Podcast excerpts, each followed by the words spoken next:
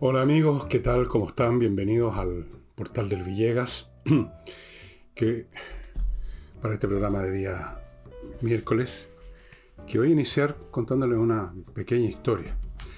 En 1815, cuando se estaba librando la famosa batalla de Waterloo, ya en la tardecita, en momentos en que las fuerzas de Napoleón, las fuerzas francesas, estaban ejerciendo una presión sobre las líneas aliadas que dirigía Wellington, una presión casi intolerable ya. Estaban a punto de romperse las líneas, de producirse la derrota de los aliados, y en ese momento Wellington dijo que venga Blücher o que venga la noche. Blücher era el comandante de las fuerzas prusianas que venían al campo de batalla y que si llegaban a tiempo iban a cambiar la situación y así fue exactamente lo que ocurrió. O que venga la noche porque en esos tiempos, todavía hoy, pero en esos tiempos en forma absoluta, al llegar la noche se interrumpía el combate, no había manera de ver a quién se le disparaba, no había manera de organizar los movimientos, y es que en la noche las acciones entraban en suspenso. Entonces, en vista de que la derrota se le venía encima, o tenía que llegar refuerzos o tenía que llegar la noche. ¿Por qué les cuento esto? Porque nosotros, usted, yo, los ciudadanos normales, los ciudadanos que si tenemos alguna queja, o algún problema con la situación del país, esperamos el momento de votar como nos parece que debe hacerse para cambiar el gobierno, cambiar al alcalde, o cambiar al que sea, poner otro, que quizás también nos va a decepcionar, pero no lo podemos saber. No salimos a la calle echar todo abajo. Pero hay otros que sí, hay muchos que sí, se convirtió ya en una costumbre para fragmentos completos, para secciones completas de la ciudadanía, y para ellos lo ideal también es que venga la noche, pero no para nosotros. La noche es el momento, el lugar ideal para salir a hacer la revolución. Es el momento donde y cuando los ataques, los vandalismos, la agresión y la violencia se multiplican. Y digo todo esto porque estoy grabando el programa, como quizás se den cuenta por la luz que entra a mi derecha, por la ventana que todavía no ha anochecido, es en la tarde, siempre grabo a esta hora pase lo que pase, casi siempre. Y ya han habido algunos disturbios, no los he contado. Eh, en la Plaza Baquedano entiendo que hasta el momento en que tomé nota de esto habían cuatro detenidos. La conmemoración se la conmemoración del 18 de octubre se estaba celebrando como es de rigor, con barricadas, saqueo, lanzamiento de piedra, rompimiento de propiedad pública, etc. Y en otros puntos de Santiago hubo también barricada, en otros puntos del país. Esto hasta la hora en que estoy grabando. En la noche, imagino, yo ya voy a haber terminado de grabar, voy a estar dedicado a leer, a escribir, a jugar ajedrez, a cualquier otra cosa, a escuchar música. Seguramente va a ser bastante más intenso. Pero lo interesante en esta oportunidad no es contabilizar el más o el menos de las protestas o de las manifestaciones, como las llaman, aunque no está claro qué es lo que manifiestan los, que, los supuestos manifestantes que salen a hacer todas estas cosas, lo único que yo creo que manifiestan es lo que son. Seguramente van a haber más disturbios esta noche, pero insisto, no sé si vale la pena hacer una contabilidad y decir que hubo menos que el año pasado, o que hubo más, o que hubo tal número de eventos, o que rompieron X número de lugares. Ya sabemos que va a ocurrir eso, el más o el menos depende de circunstancias completamente contingentes, si habían o no habían carabineros escondidos tras de su escudo, algo servirá a eso, supongo, no sé. Lo interesante es cómo han reaccionado ante este hecho el resto de los ciudadanos, los que no salen a manifestarse, los que fueron a trabajar o los que no fueron a trabajar para evitarse problemas, aquellos ciudadanos que se sienten rehenes de estos grupos, los comerciantes que no abrieron o que cerraron más, más temprano, los comerciantes que están en este momento con el credo en la boca, tratando de ni pensar siquiera en cómo van a encontrar su negocio mañana. En general, la ciudadanía. Y estuve revisando los comentarios que uno encuentra en los medios digitales cuando se da una noticia y abajo hay espacio para que la gente ponga su opinión. Antiguamente, y cuando digo antiguamente me refiero a hace unos tres años atrás, con ocasión de estas abro comillas, manifestaciones, la inmensa mayoría de los comentarios eran de apoyo, eran entusiastas, eran naturalmente repletos de insultos contra el presidente Piñera, contra la derecha, contra los momios, los fascistas. Y adelante compañeros, y mostremos que el país despertó, toda esa, serie de, esa serie de frases y ese espíritu combativo, combativo desde la casa, claro. Ahora no vi un solo comentario, naturalmente que pueden haberlo en otros medios, yo no los investigo todos, ni un solo comentario positivo, ni un solo comentario neutral. Los que están de acuerdo con que la gente salga, algún grupo de gente, a destrozar todo lo que se les pone por delante, por lo menos esta vez se quedaron callados.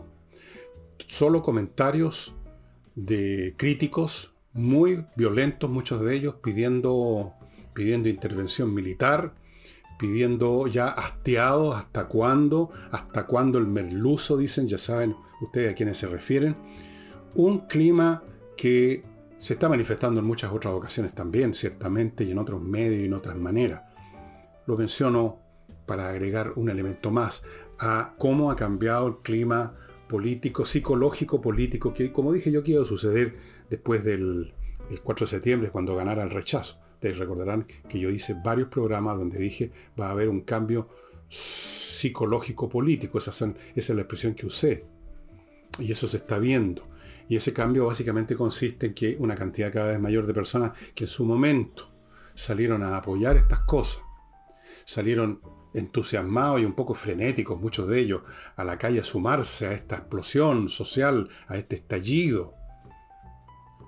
Ahora están en otra postura, están muchos de ellos en silencio, no se atreven a apoyar, tampoco critican todavía, están en una postura molesta, incómoda.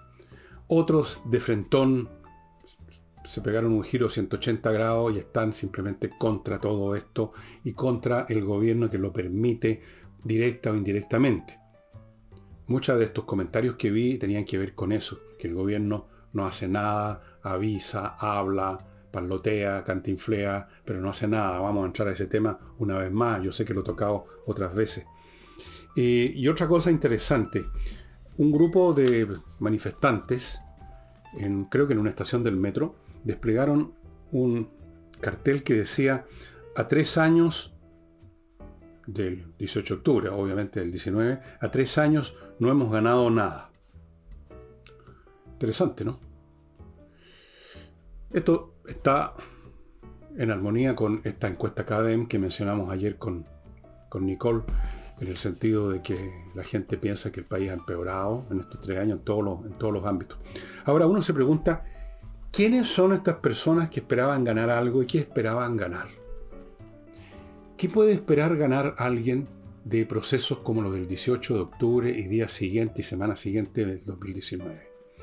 ¿Cómo es posible pensar que se va a ganar algo a menos que uno sea un delincuente y ganó lo que robó? O tal vez se considere una ganancia el evacuar la rabia rompiendo algo. Pero fuera de esos casos, ¿qué es lo que se suponía que se iba a ganar? ¿Qué es lo que se iba a ganar? Iba la desigualdad, que es un producto natural del crecimiento económico, nos guste o no, porque a algunos les va mejor que otros, porque unos son más competentes que otros, por último porque unos tienen más suerte que otros, pero eso no significa que uno está jodido si no es el ganador, porque a lo mejor uno está ganando en comparación con antes. Esto lo expliqué el otro día. Esto de la desigualdad es un tema eh, que no, es tan simple como lo ponen. Bien, ¿qué esperaban? Que esa desigualdad iba a desaparecer al otro día. Que después de ir a la plaza a vociferar, a gritar o a tirarle piedra a los carabineros, iba a producirse un estado de igualdad. Iban a llegar a su casa y se iban a, iban a descubrir que tenían un saco con monedas de oro arriba de la mesa de comedor.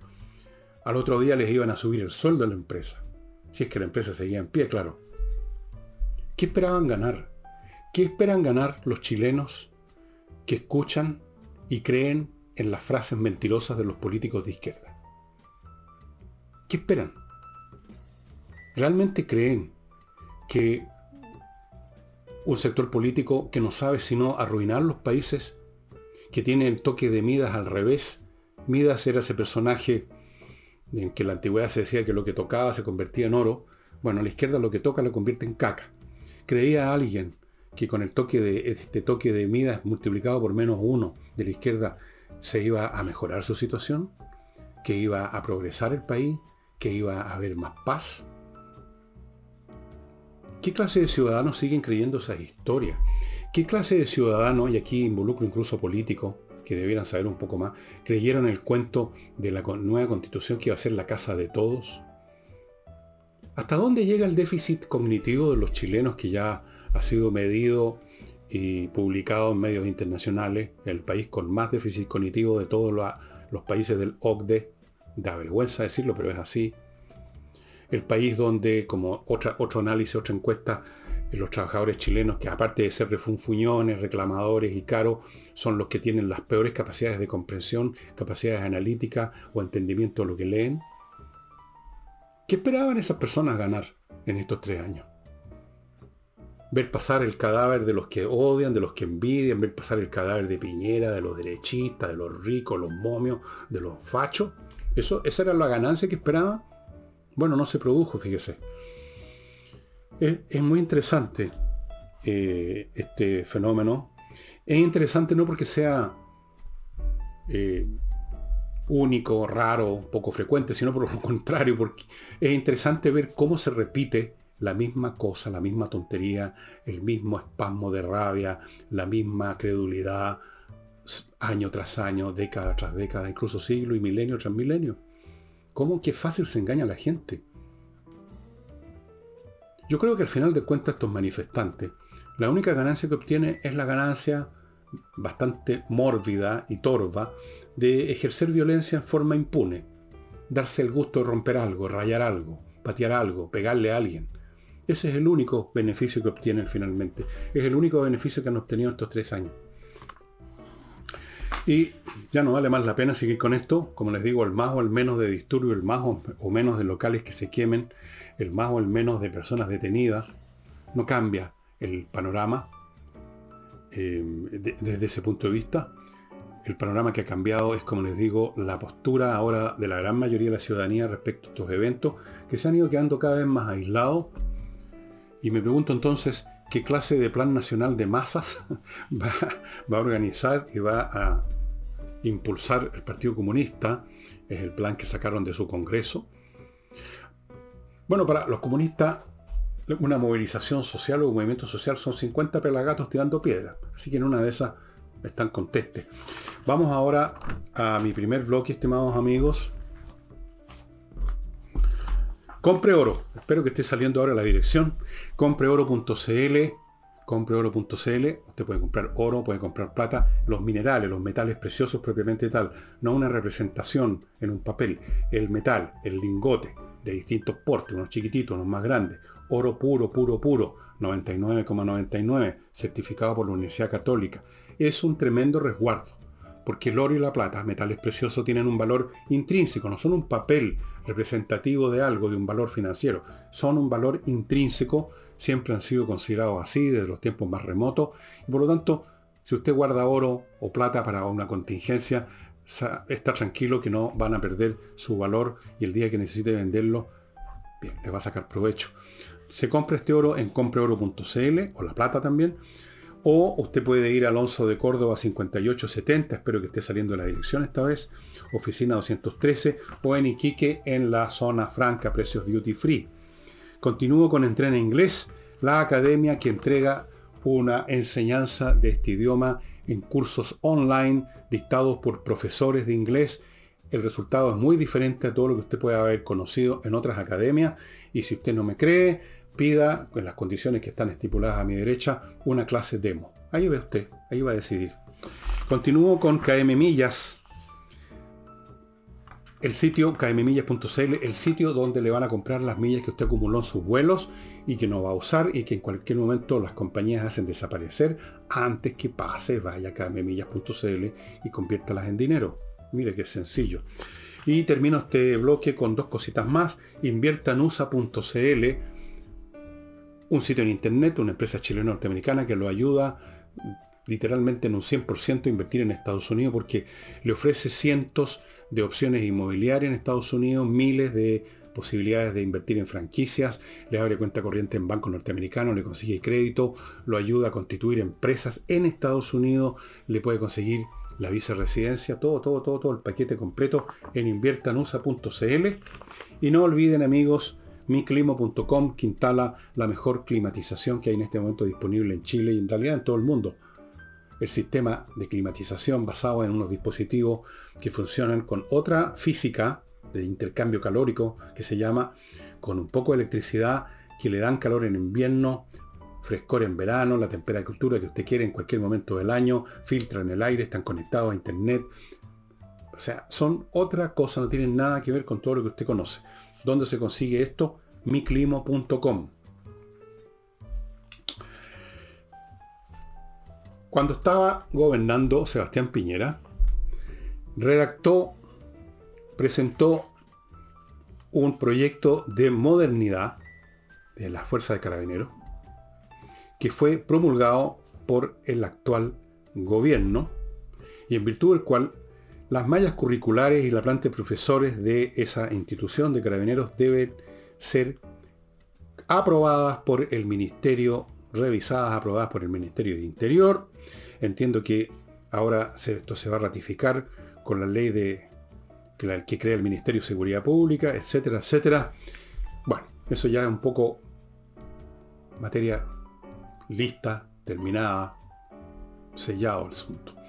Ahora, ¿qué va a pasar con las Fuerzas Armadas? Donde, como ustedes saben, les he dicho yo, ha salido en la prensa, el Ministerio de Educación, que, se repletó de funcionarios de alto nivel comunista, bajo el amparo de la señora Maya Fernández, eh, empezaron a pedirle a las Fuerzas Armadas más o menos lo mismo que se le pidió a Carabineros que entreguen la malla curricular, a ver si les parece bien lo que se enseña, a ver qué libros leen, quiénes son los profesores, dónde viven, qué clase de café toman, todo, todo, todo para ser revisado por estos jerarcas comunistas que están en el Ministerio de Defensa.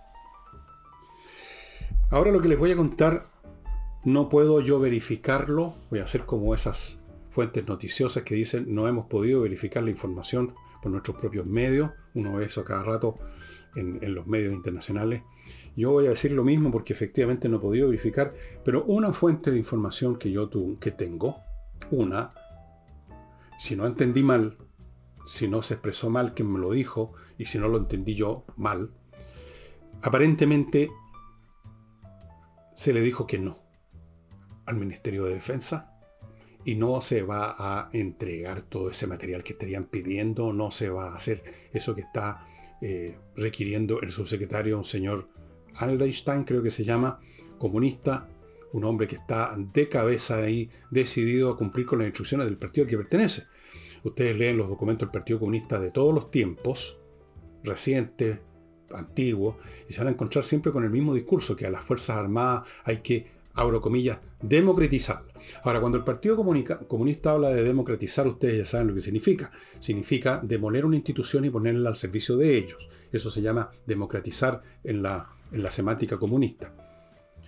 Esta información que tengo yo no la he podido verificar con otras fuentes, pero de una manera que no conozco en qué forma se hizo, en qué instancia se produjo esta negativa, quién la dio, fue representando a las tres ramas de las Fuerzas Armadas o no, o fue un grupo de suboficiales o de oficiales no tan alto rango, pero alto, quién, cómo cuándo exactamente no lo he podido todavía verificar del todo, pero les cuento esto para que ustedes lo usen como les parezca, lo crean o no lo crean. Yo no lo creo ni lo creo. Yo no soy hombre de creer o no creer. Soy persona de verificar o no verificar y dejar las cosas en suspenso o rechazarlas de inmediato si son ilógicas y por lo tanto no pueden ser de ninguna manera. Esto podría ser, por eso que no lo rechazo. Estoy esperando más información para saber si efectivamente hubo en, el medio del silencio comunicacional, porque nadie va a decirlo, ni la Fuerza Armada ni el gobierno, si así ocurrió, que se dijo, no señores, no le vamos a entregar nuestra malla curricular, no le vamos a entregar nuestro listado, no vamos a poner la educación de los oficiales de las Fuerzas Armadas en manos del Partido Comunista. No lo sé, lo averiguaremos. Y otro tema. Resulta que, volviendo al 18 de octubre, Boris hizo un discurso con no voy a comentar el discurso porque ustedes ya se podrán imaginar que son las frases habituales, los clichés habituales, los cuentos habituales, la, la, la cantinflada habituales. No vale la pena comentar lo que diga Boric. Eh, más interesante es comentar lo que dicen otras personas respecto a lo que dijo Boric. Ahora, yo he estado viendo comentarios sobre esto y hay un elemento común en la gente que no está muy conforme, el oficialismo por supuesto se persignó frente a las frases de ¿qué, esperan ustedes? Pero en la oposición o en sectores académicos hubo más renuencia y de algún modo o de otro, diciéndolo de distintas maneras, hay quienes esperan que, y esto es casi una frase literal de uno de ellos, Boris pase de las palabras a los hechos cuando habla de apoyar a carabineros. O sea que no, meramente se hable de apoyar a carabineros, sino que los apoyen los hechos.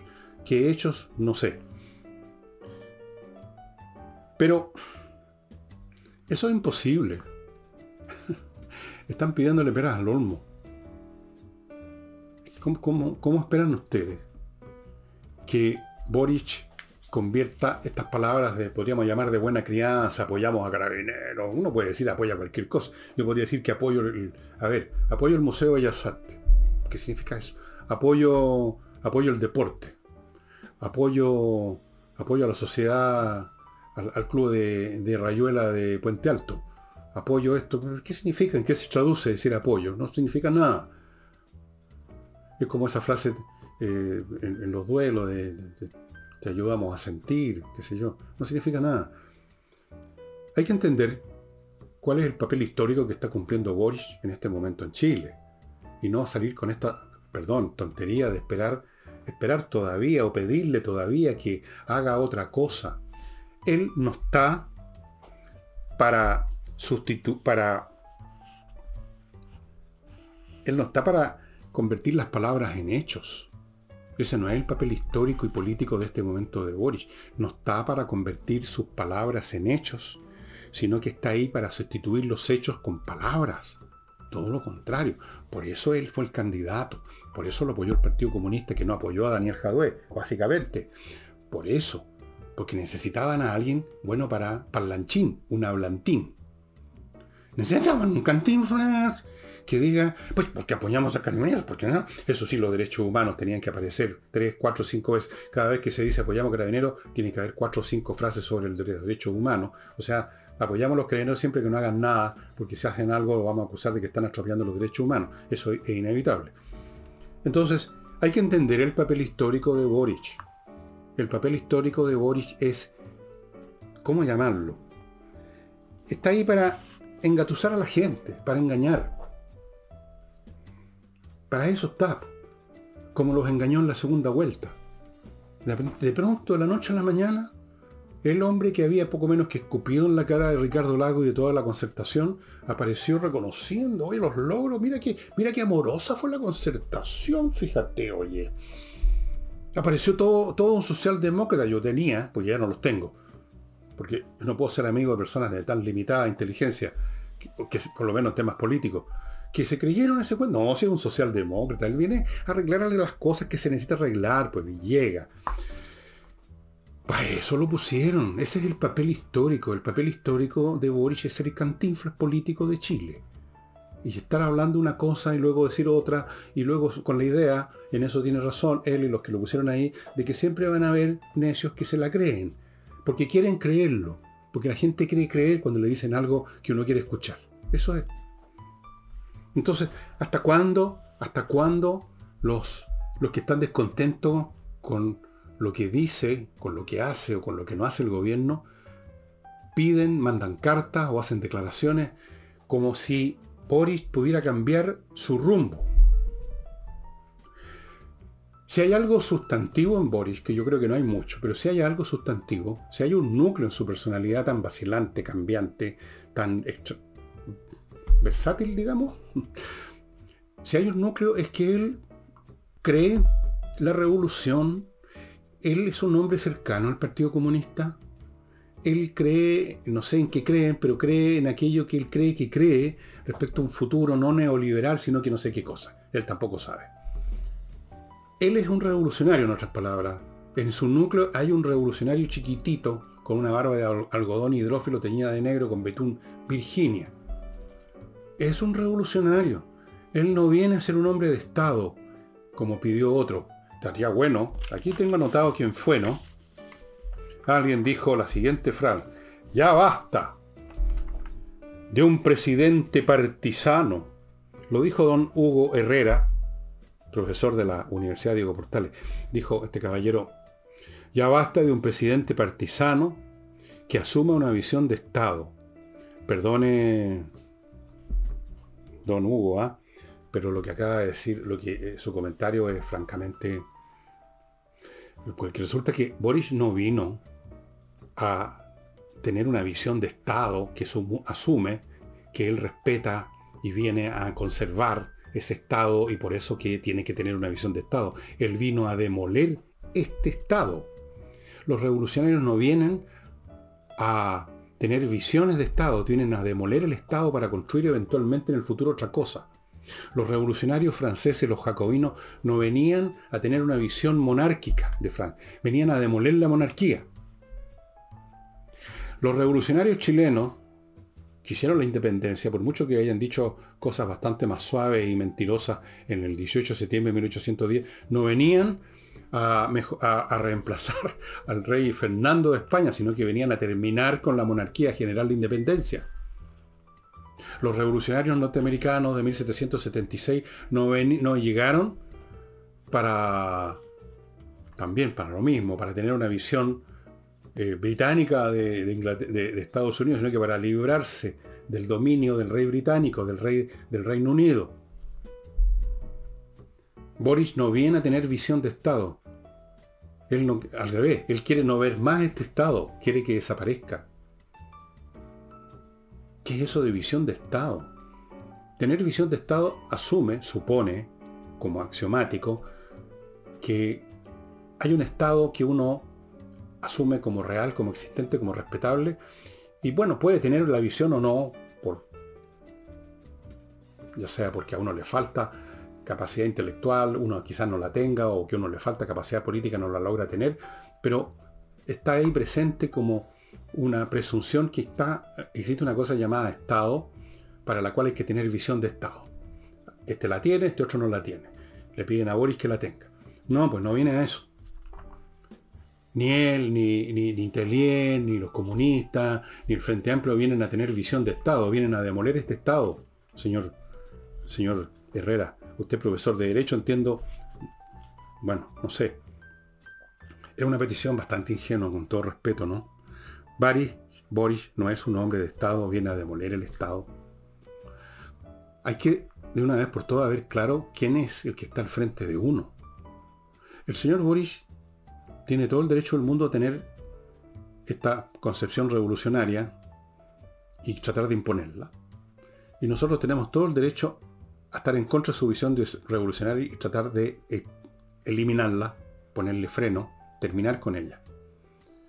Y en, cualquiera, en cualquier caso, uno tiene que tener claro quién es el adversario. Yo tengo claro quién es Boris, qué significa Boris, qué significa Telier, qué significan estas personas. Independientemente de las personas, no me interesa ese tema tengo claro lo que quieren. Uno no se puede, uno no puede encarar a un adversario engañándose respecto a la naturaleza del adversario. Eso es ir ya derrotado. Y eso es lo que le ha pasado a la derecha en su conjunto, señor Herrera.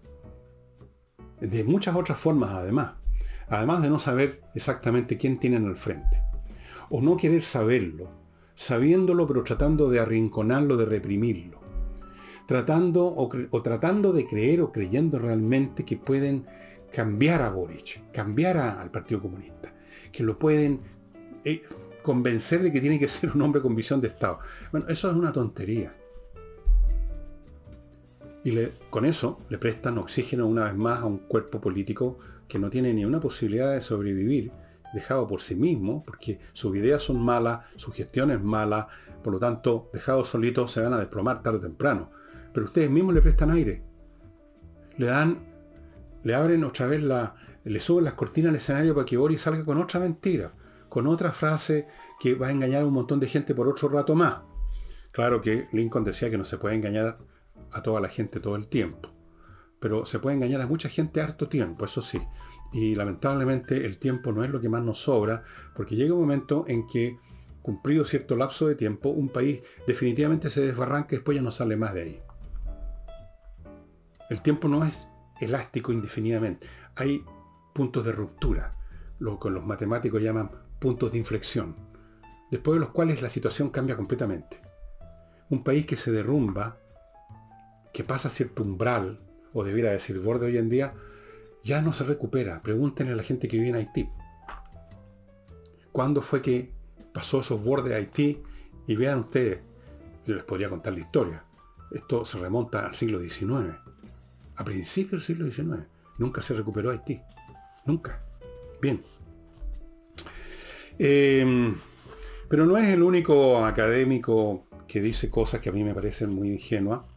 Hay otro señor que yo tuve el gusto de conocer fotografías de su familia, porque por varias razones, pero a él personalmente no lo conozco. Me refiero a don Ignacio Sánchez, rector de la Universidad Católica, una persona muy respetable, que entró en una pequeña, podríamos decir, una indirecta polémica con Carlos Peña, a quien tengo sí el, placer de conocer personalmente, me parece. No, estoy muy seguro. Pero antes de entrar a eso, me van a permitir ustedes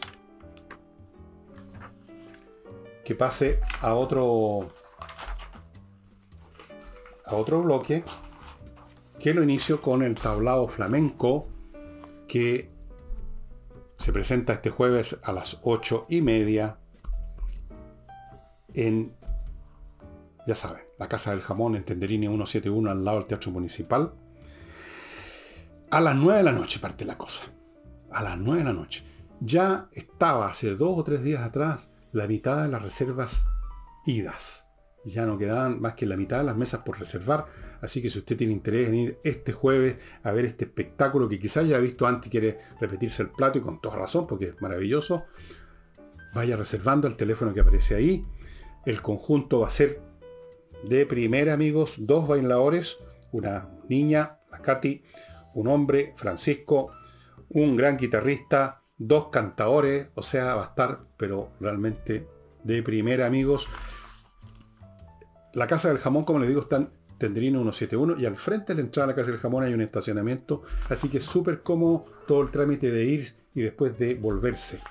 Continúo con Oxinova, este producto que no sé dónde dejé sobre, pero un sobre como este porte, ustedes lo han visto mil veces en mis manos y ahora lo están viendo aquí a mi derecha, con un polvito que en un litro de agua se convierte en una colonia, colonia de bacterias que vertida, por ejemplo, para ponerme en el peor de los casos en un pozo séptico, elimina rápidamente los malos olores, porque estas bacterias que se formaron con este polvito destruyen las bacterias del mal olor.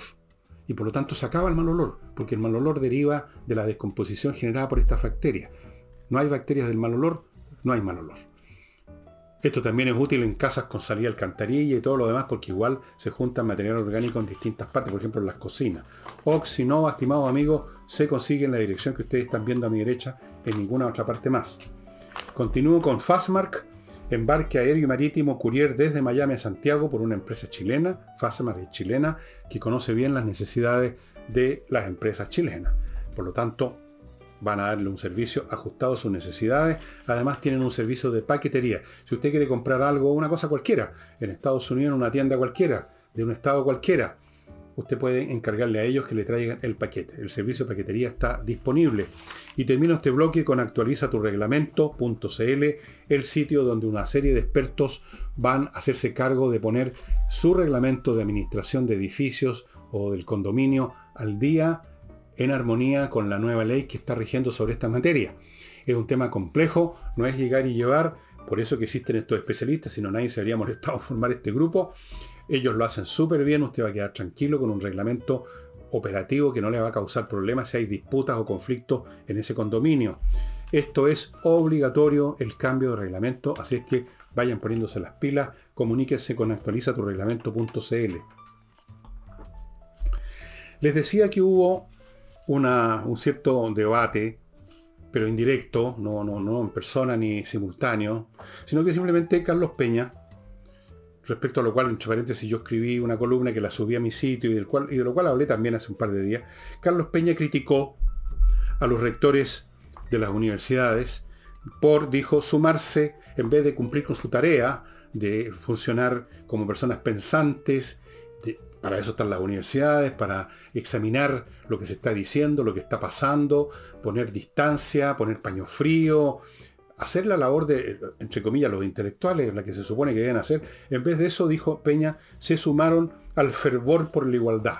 O sea, por esta locura histérica y absurda que ha hecho de la igualdad un fetiche, un ídolo.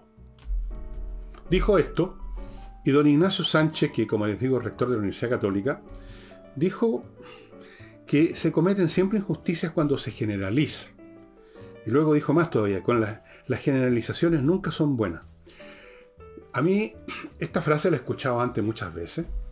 Uno está haciendo un análisis y nunca falta alguien que dice, usted está generalizando. A mí me... Bueno, si una persona común y corriente me dice eso, yo entiendo.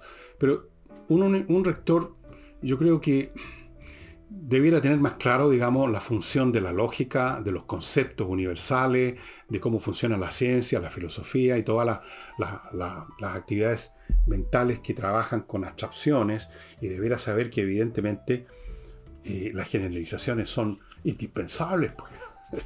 todas, todas las leyes de la ciencia, las leyes que tienen que ver con el comportamiento de los cuerpos, son generalizaciones, señor Sánchez. Por supuesto que admiten excepciones, pueden ocurrir. Ocurren de vez en cuando y si empiezan a ocurrir muchas uno cambia la generalización por otra. Pero decir que las generalizaciones nunca son buenas es como decir que el pensamiento nunca es bueno.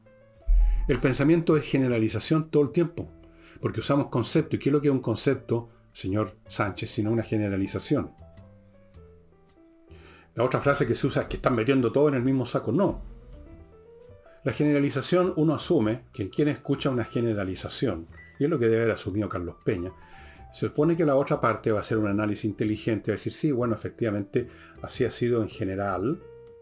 Pueden haber excepciones, pero lo que está diciendo Peña es que en general, como en estadística se llama como modo, la, gran masa, eh, como cosa, digamos, lo, más frecuente, a ver cómo decirlo, lo típico, ha sido que ocurra tal cosa. Y por eso uno generaliza y esa generalización es válida. No puede uno decir que las generalizaciones no son buenas. A lo mejor el señor Sánchez se sintió tocado en lo personal y pensaron que se estaban refiriendo a él y quiso decir, en el fondo lo que dio decir derechamente. Yo por lo menos, debe haber dicho Sánchez, no caí en esto de sumarme al fervor por la igualdad. Yo no tengo idea si se sumó o no el señor Sánchez. El señor Sánchez puede una serie de a propósito de generalizaciones sobre que la Universidad Católica, nosotros siempre nos hemos preocupado de atacar, eh, de no estar a favor de la violencia, eso es una generalización. Nosotros hemos siempre estado eh, pensando en, lo, en el bien común, eso es una generalización, señor Sánchez. Dijo una serie de generalizaciones, porque resulta, señor Sánchez, examine sus propias palabras, que no se puede razonar sin generalizaciones. Y en este caso la generalización de Peña es totalmente correcta. Lamentablemente. No solo los rectores, académicos en masa, algunos por convicción, otros por miedo, otros por oportunismo, pero se sumaron en masa. El que no se sumaba lo funaban. Y hasta el día de hoy lo funan. Es una generalización, pero es una generalización correcta. Claro que sí. Pero a mí, me llama la atención cómo incluso a nivel de un rector universitario, un hombre inteligente, sin duda alguna, con cultura, entiendo que es abogado, que es un hombre relacionado con las leyes, eh, se repiten a veces frases y cliché que uno los puede tolerar si los escucha, digamos, del repartidor de leche o algo así, de una persona a la cual uno no le asume una educación muy elevada, pero qué capacidad de expansión, de duración, de vigencia tienen los clichés, ¿no? Las generalizaciones no son buenas. Son muy buenas, son necesarias. Sin ellas no podríamos pensar, don Ignacio. ok, pero en fin. Eh, yo estoy con Peña. Peña, está usted en lo correcto. A lo mejor hubo unas excepciones, pero usted está en lo correcto.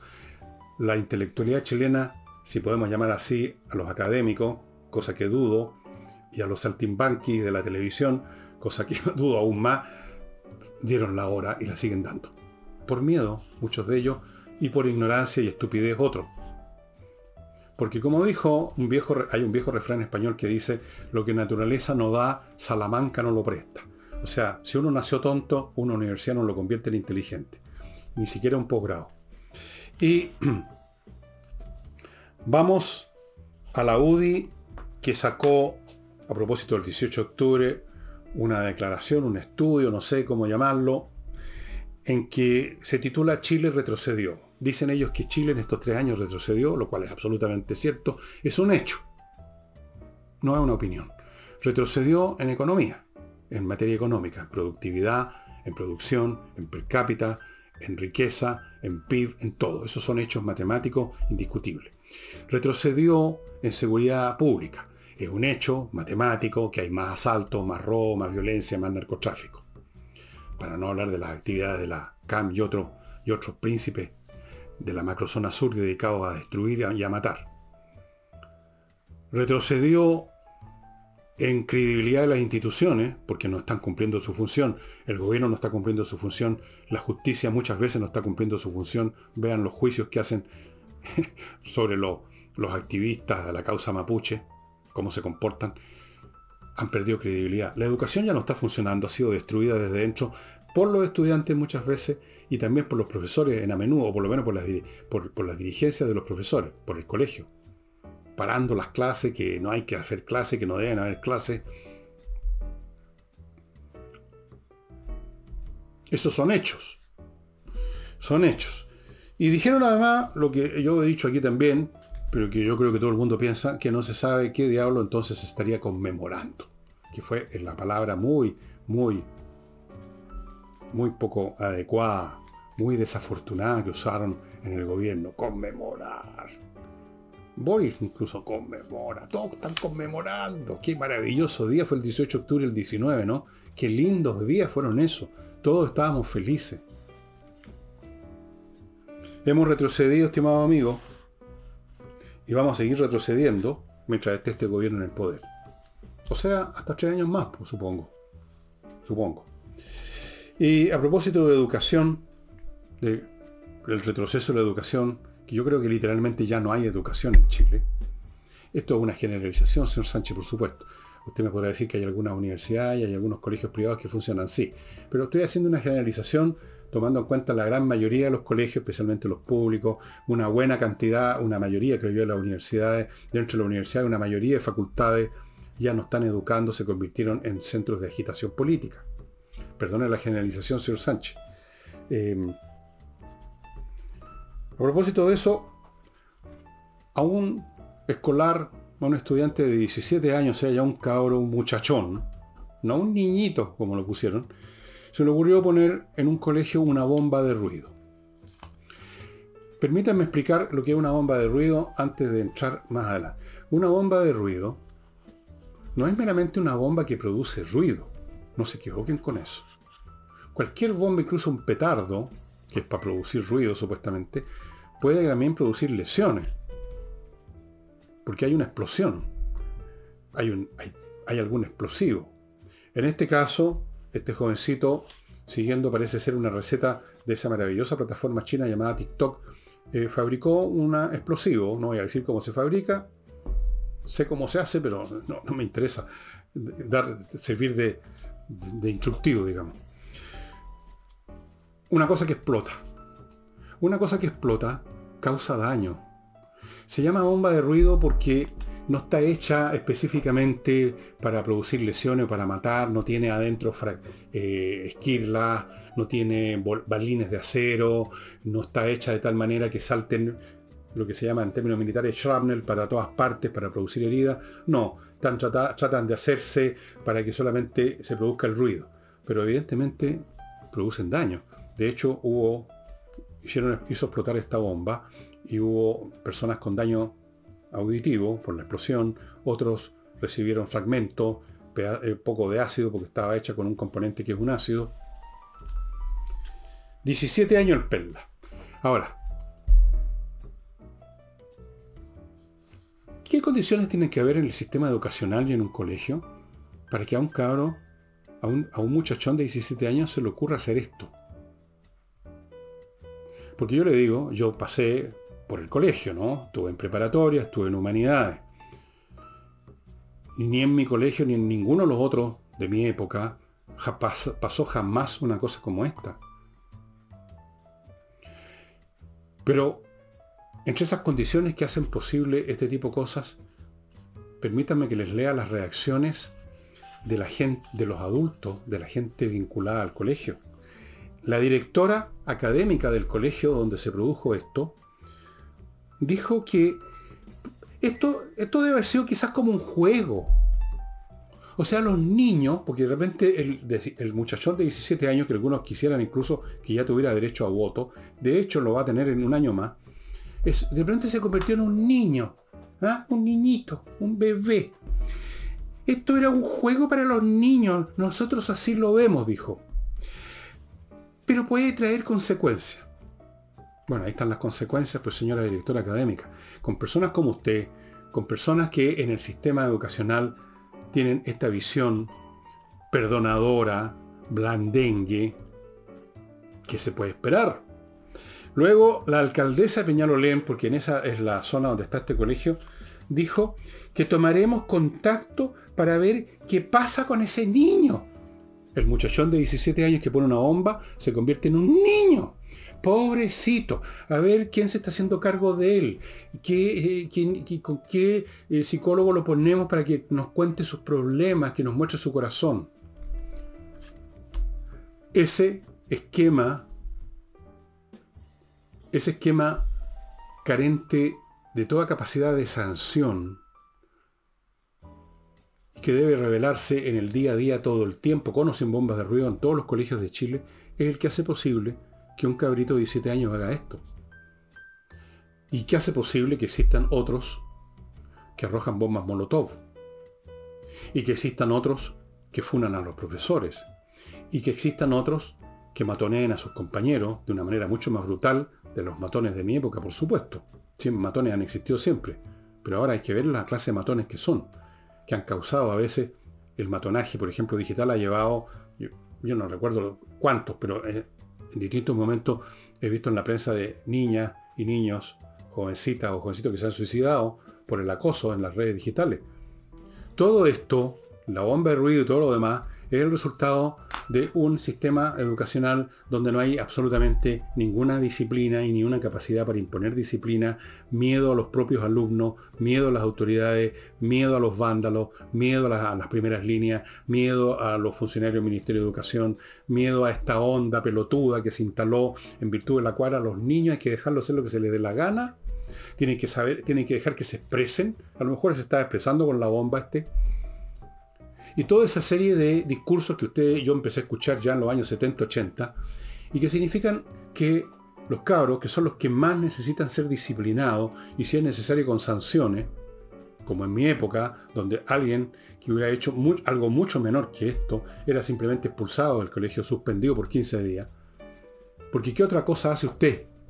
Por supuesto no lo va a meter a la cárcel, pero algo tiene que hacer para generar los topes, o digamos como en el lenguaje hoy en día, los bordes, para que el día de mañana ese que puso una bomba de ruido no ponga una bomba con metralla mañana. Esa atmósfera claudicante del sistema educacional, con autoridades claudicantes, el niño, vamos a ver qué hacemos con este niño, a ver qué se hace cargo del niño, parece que están jugando.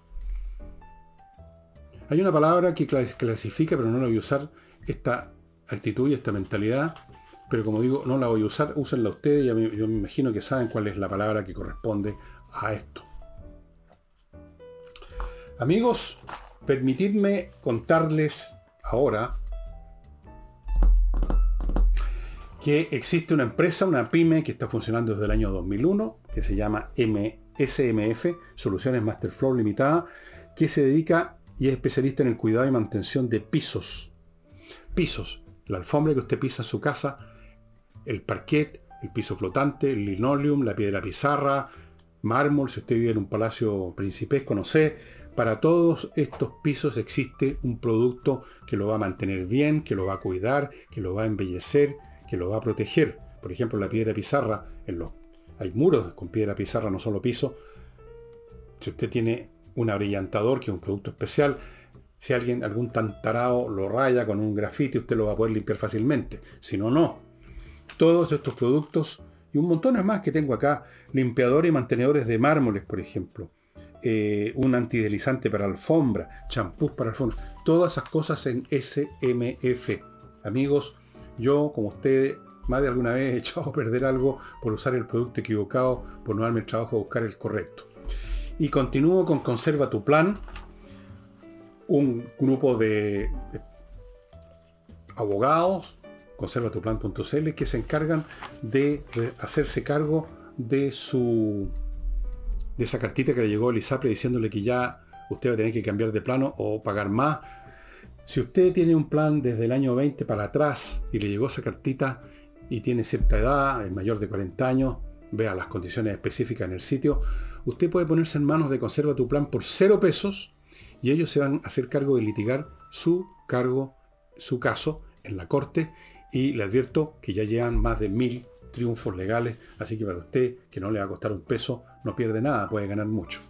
Continúo con notariospress.cl, la manera rápida de sacar papeles notariales, amigo.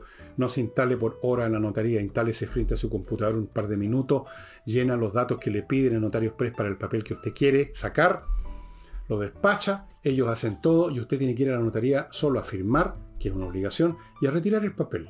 Unos minutos en vez de horas. Notariospress.cl yo ya lo probé, me funcionó, mi mujer lo probó, lo mismo, a Nicole Rodríguez también lo probó, le funcionó, a todo el mundo le está funcionando, todo el mundo lo está usando. Sigo con Hey, el corredor inmobiliario que usted necesita hoy con urgencia, porque el mercado inmobiliario está difícil y por lo tanto se requiere a los mejores. Cuando las cosas son difíciles, uno ya no, no coge a cualquiera, da lo mismo, igual voy a vender mi casa. No, necesita al mejor, el que tiene los mejores métodos, el que se dedica con más pino a la tarea de vender su inmueble. Ángel Hey. Y no olviden amigos que ya se están terminando los productos que está liquidando precios ridículos en espacioajedrez.com, mi amigo Pablo Tolosa. Esto incluye los relojes de ajedrez que ustedes ven, la caja, las piezas, los manuales, un montón de casas, cosas, a veces varias conjuntas, los combos con precios especiales, descuentos del 25, 30, 40%. Estimado amigo, los precios van a seguir vigentes, estos precios muy rebajados hasta la Pascua pero no necesariamente hasta la Pascua a durar el stock de estos productos, así que vaya entrando ya. Y no olvide que hay todo el tiempo nuevos cursos que se están ofreciendo de ajedrez para todos los niveles, para todas las edades, para todos los sexos, para todo el mundo y ojalá para los niños. Los niños son los que sacan mayor beneficio del ajedrez. Si usted tiene un hijo o un nieto que ya da muestras de que es más listo que el resto, consolide, fortifique, fortalezca, desarrolle con la inteligencia de ese niño con el ajedrez. ¿Por qué? Porque el ajedrez instala en la mente métodos de pensamiento que multiplican como una máquina la capacidad natural del chico. Y mm, voy a mostrarles ahora tres libros que en el fondo es una sola obra y que ustedes la pueden encontrar en, eh, en las librerías digitales en inglés. Aquí se las voy a mostrar la edición que tengo yo francés, pero está en inglés también. Y creo que está en castellano en las librerías chilenas. Creo que hay traducciones. Es uno, diría yo, uno de los libros más fundamentales que se han escrito sobre la, historia de la sexualidad, y así se llama este grupo de tres libros, de un ensayista, filósofo, mejor diría yo, francés, que escribió libros muy importantes en distintas áreas Michel Foucault. Esta colección que tengo yo, que la leí hace rato y está amarillando, son tres volúmenes. El uso de los placeres, el cuidado de sí mismo, la voluntad de saber, la historia de la sexualidad. Ustedes no se imaginan cómo ha cambiado el concepto, y, no solo las prácticas no tanto, porque no hay muchas, ¿no? Eh, sobre la sexualidad en distintos momentos históricos y cómo eso se relaciona con toda la estructura cultural y a su vez la estructura cultural con la estructura social. Cómo ha cambiado el concepto del sexo homosexual y heterosexual, por ejemplo. Cómo ha sido visto tales o cuales prácticas sexuales en distintos momentos. Qué implicaciones psicológicas, políticas, sociales y de todo orden hay en estas sexualidades. Cómo se relaciona con otras actividades del pensamiento este es, para los interesados en la historia del sexo, y hay tantas personas que hablan mucho de sexo y de la libertad sexual y no tienen idea, y desde luego no saben que existía Michel Foucault, yo les recomiendo que busquen esto en, eh, en Amazon, ahí lo encontré en inglés, pero debe estar en todas partes en inglés, creo que también en castellano. Esta edición que tengo yo es una editorial francesa, las ediciones Gallimard, que la compré hace millones de años, aquí está hasta el precio, me costó, no sé si 11 dólares o 11.500 pesos, así que bastante vieja. Es una obra súper importante. Michel Foucault era un autor muy de izquierda, diríamos ahora, pero a mí me da lo mismo si un autor es muy de izquierda o muy de derecha. Lo que me interesa es qué es lo que está diciendo respecto al tema X que está tratando, objetivamente. Su, su fichaje político me importa un huevo. Me interesa su coeficiente intelectual y la mayor o menor inteligencia, penetración, profundidad, interés de lo que dice. Y esta historia de la sexualidad con, estos tres, con estas tres unidades, así también está en inglés, es lo más interesante. Si usted está interesado en el tema del sexo, por dicho sea de paso, hay en Amazon, por lo que vi, millones. Bueno, hay, yo ya sabía, pero es interesante verlo. Filas y filas de libros que nos hablan de la sexualidad en tal época, en la Edad Media, en la Roma imperial, en la Roma republicana, en, América Latina, eh, digamos precolombina, en la América precolombina. El sexo es un componente esencial de la vida humana. Es, bueno, ¿para qué digo lo que es el sexo? Entonces, es interesante ver esta, la historia, cómo ha funcionado esta cuestión. Y ver ustedes, nosotros mismos somos eh, testigos presenciales en nuestro presente de cómo han cambiado las miradas sobre, por ejemplo, la homosexualidad. Luego está toda esta teoría de, de que los sexos son poco menos que la elección del consumidor, la, teoría del género. Vean ustedes cómo esta cuestión está siempre transformándose de las más distintas maneras y las transformaciones que vemos hoy en día no se van a quedar ahí, seguramente van a aparecer otras en el futuro, otras miradas, otros conceptos. Y eso sería todo por hoy, estimados amigos. Mañana jueves estaremos con Nicole Rodríguez. Hasta entonces.